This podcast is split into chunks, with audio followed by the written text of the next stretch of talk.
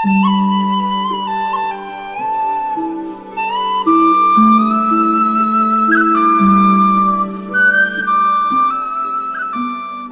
位老大好，富江上台鞠躬。这个年过得怎么样呢？现在年关已过，我们来说一说返程的故事。其实每到这个时候啊，你会发现有一些场景是共通的，比如慨叹团聚的时光怎么这么短暂啊？怎么一眨眼这个假就放完了呢？比如离家的时候，大大小小的行囊一定会被爸妈用各种好吃的塞得满满当当。比如面对爸妈含泪送别的目光，你总会觉得亏欠他们太多太多。可是，在这种短暂的离别的伤感过后，你会快速的融入到新生活当中，快速的融入到快节奏的工作当中。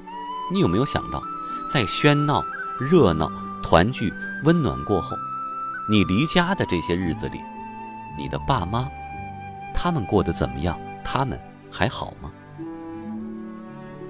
龙应台在散文《目送》的结尾这样写道：“我慢慢的、慢慢的了解到，所谓父女母子一场，只不过意味着你和他的缘分就是今生今世不断的目送他的背影渐行渐远。你站立在小路的这一段，看着他逐渐消失在小路转弯的地方，而且他用背影默默告诉你，不必追。”他还说，父母亲对于一个二十几岁的人而言，恐怕就像一栋旧房子，你住在它里面，他为你遮风挡雨，给你温暖和安全。但房子就是房子，你不会和房子去说话、去沟通、去体贴它、讨好它。在外地的我们，眷恋着父母这座旧房子所带来的一切包容、温暖。我们如此的爱他们，但是爱并不是认识，也不是了解。甚至很多时候，我们以爱之名，故意的不去认识，不去了解。比如，我们从来没有注意到，我们离开家的日子里，爸妈过着怎样的生活。那么，就这个话题，其实不必通过一个完整的故事来说，因为每一个人的体会都不一样，但是有很多相似的地方。我在网上看了很多网友们给我的留言，我觉得梳理一下，爸妈的生活可以用三个关键词。来概括，我们说第一个关键词，节俭，对吗？你离开家的日子里，你不在家的日子里，你爸妈一定会比你想象的更节俭。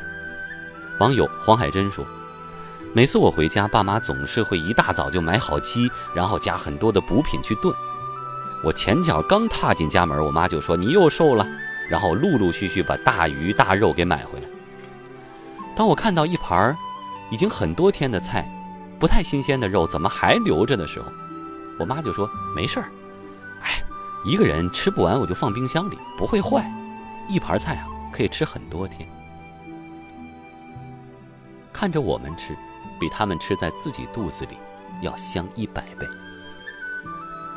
网友火星小精灵说：“大城市的房价蹭蹭的往上涨，我和男朋友因为买不起房子，婚期就一拖再拖。我爸妈知道了。”就拿出了所有的积蓄，看着那些钱，我都想哭了。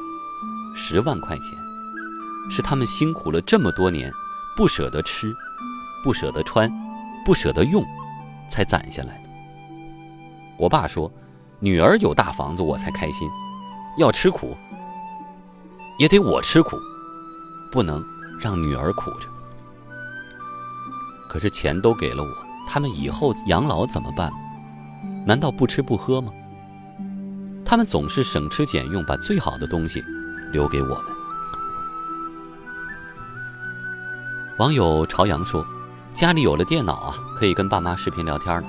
但因为硬件的问题，不知道哪儿坏了，只能看到视频，看到图像，没有声音，所以我只能打字来跟他们沟通。爸妈上岁数了，屏幕上的一句话，我能感觉到他们得费劲的看上半天，几乎是一个字儿。”一个字儿的念出来。明年我就要结婚了，妈妈说结婚了就不能回家过年了，你是女孩，得去婆家过年。说今年不回去啊，以后正月初三前就不能回去了，说的我泪如泉涌。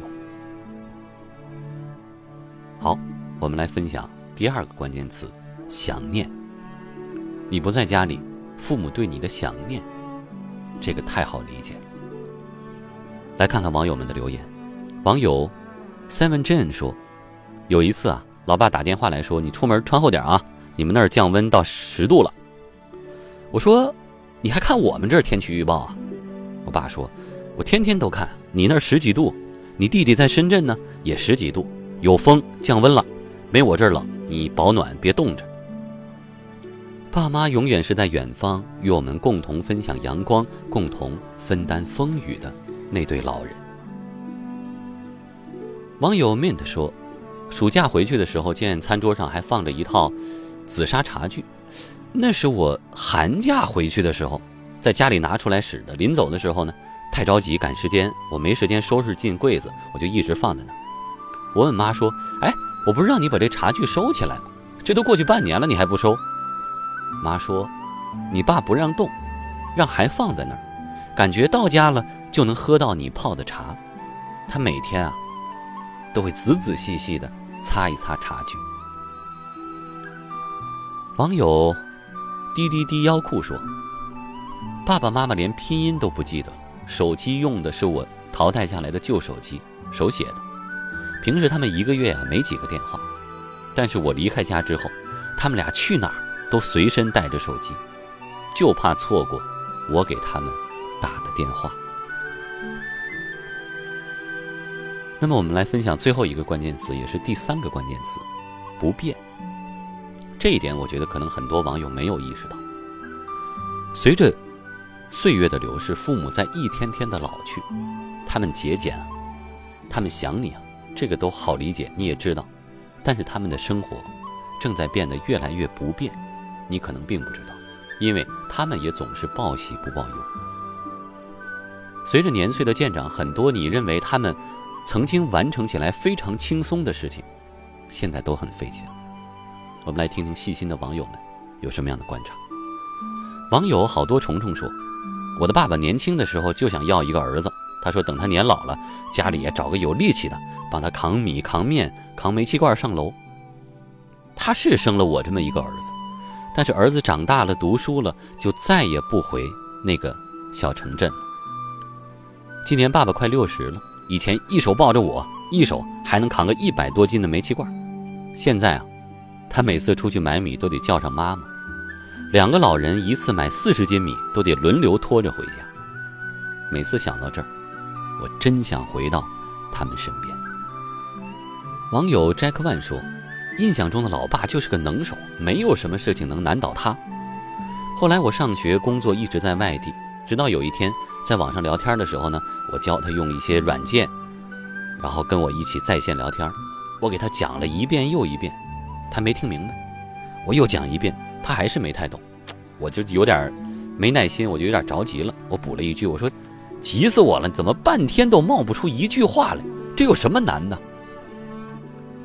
过了很久，屏幕上冒出来一句：“儿子，你别着急，爸爸老了，反应不过来了。”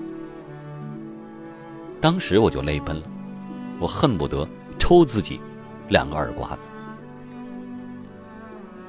好了，我们的留言就分享到这儿。其实类似的留言很多，我自己看完了以后呢，心里也不好受。总结一下，我们是需要把自己的动作。放慢一点，等等他们，他们走的已经比原来慢。问问冷暖，就像小时候，他们关心我们一样。一个人在外面打拼呢，很辛苦，但这是自己选的路，自己就得承担，没有什么好抱怨。只是说累了，就回家看看，爸妈永远高兴为你多添一副碗筷。给明年的自己定一个小目标，添置一台大一点的车。世界那么大，多带他们出去看看，让家的距离不再这么遥远。宽敞舒适，随心定制，上汽大通全新中型 MPV G50 盲定启动中，为一年后的自己定制一台 MPV。